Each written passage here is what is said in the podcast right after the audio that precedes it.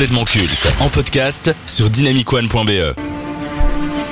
Dans l'écurie DC Comics, Batman est de très loin le super-héros préféré des fans.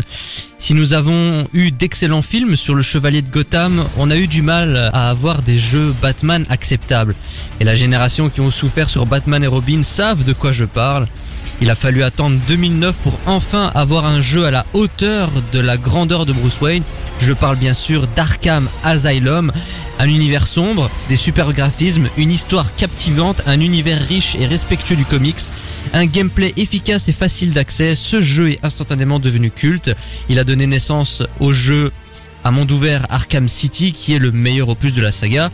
Alors que tout le monde attendait un nouvel épisode pour inaugurer euh, l'ère PlayStation 4, Rocksteady a préféré sortir, enfin Rocksteady, on va en parler, a préféré sortir Arkham Origins, un préquel euh, revenant sur les débuts de Batman et du Joker dans la ville de Gotham. Alors pour commencer, qu'avez-vous pensé de façon générale de cette saga Arkham sur PlayStation 3 et euh, PlayStation 4 Benjamin Bah, la série Arkham, c'est quand même une série euh, de jeux assez mythique. Hein. Vraiment, tous sont très très bien cotés. Aujourd'hui, on parle un peu de celui qui est souvent considéré comme le mal-aimé des, des, des quatre. Hein. Et, et, à juste titre, hein, je pense. Mais euh, voilà, moi, je pense qu'il faut aussi se poser la question est-ce que ça en fait un bon jeu ou pas? On en parlera après. Mais globalement, ça montre bien que même si c'est un bon jeu, ça reste le moins bon des quatre. Et donc, concrètement, ça, ça prouve bien que les trois, enfin que les trois, les deux premiers et puis le quatrième sont vraiment des jeux euh, qui euh, ont su rentrer en tout cas euh, dans cette catégorie de jeux vraiment très bons où euh, tout le monde conseille d'y jouer quoi. Et toi Lucas, la saga Arkham, t'en penses quoi? Eh bien, euh, en fait, je n'y ai pas joué. Et en fait, ça fait Ah ouais? partie de ces jeux auxquels je n'ai pas envie de jouer, en tout cas maintenant, parce que j'en ai tellement entendu du bien que euh, j'ai peur d'être déçu en y jouant. Donc je, me- je, je me réserve un peu euh, et euh, je découvrirai ça un jour peut-être. Bon bah, je pose directement la question à Benjamin. Qu'as-tu pensé de Arkham Origins, ce troisième euh, épisode? C'est sûr que après Arkham City, ça fait un peu mal. Parce qu'Arkham City, des 4 est probablement quand même le meilleur. Il est vraiment en termes d'histoire, de gameplay, enfin ça, ça, ça changeait tout par rapport à Arkham euh, Asylum.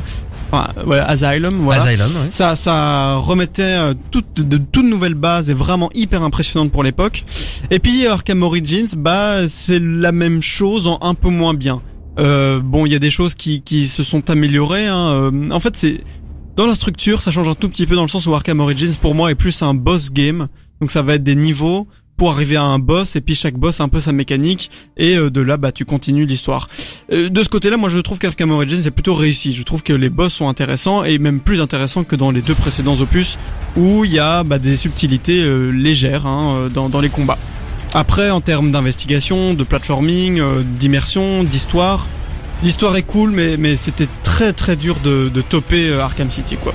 Donc très compliqué de suivre Arkham City en fait, moi je pense. Moi j'ai beaucoup de soucis, enfin beaucoup de soucis, pas vraiment, c'est juste que j'ai trouvé euh, Arkham Origins euh, insipide et j'ai été très déçu après la claque qu'a été euh, Arkham City parce que chaque chaque épisode, l'air de rien dans cette saga apporte quelque chose. On a un peu le, côté huis clos dans Arkham Asylum, on découvre progressivement cet univers dans, dans cet asile. On fait la rencontre de différents méchants et je, trouve que le, le- le design de chacun d'entre eux était euh, très réussi. Vraiment, cet univers, j'ai beaucoup apprécié.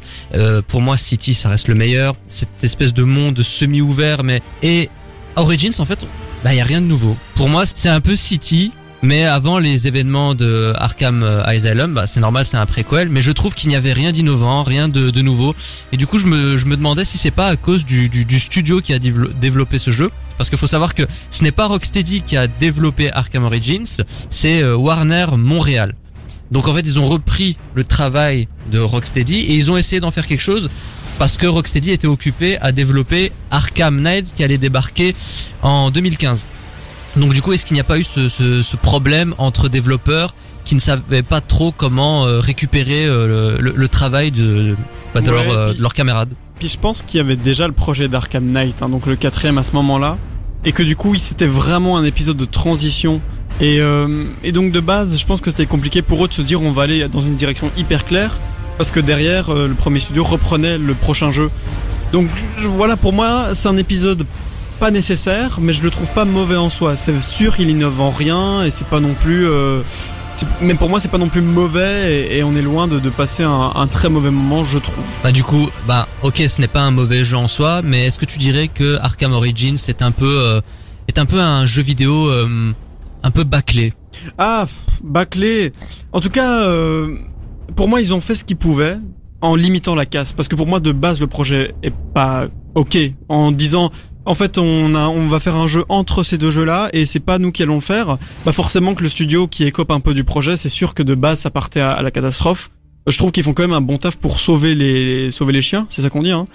Sauver les les meubles. Sauver les meubles. alors, alors je l'avais jamais entendu celle-là. Euh, on va sauver, les, chiens. d'accord. Sauver les chiens.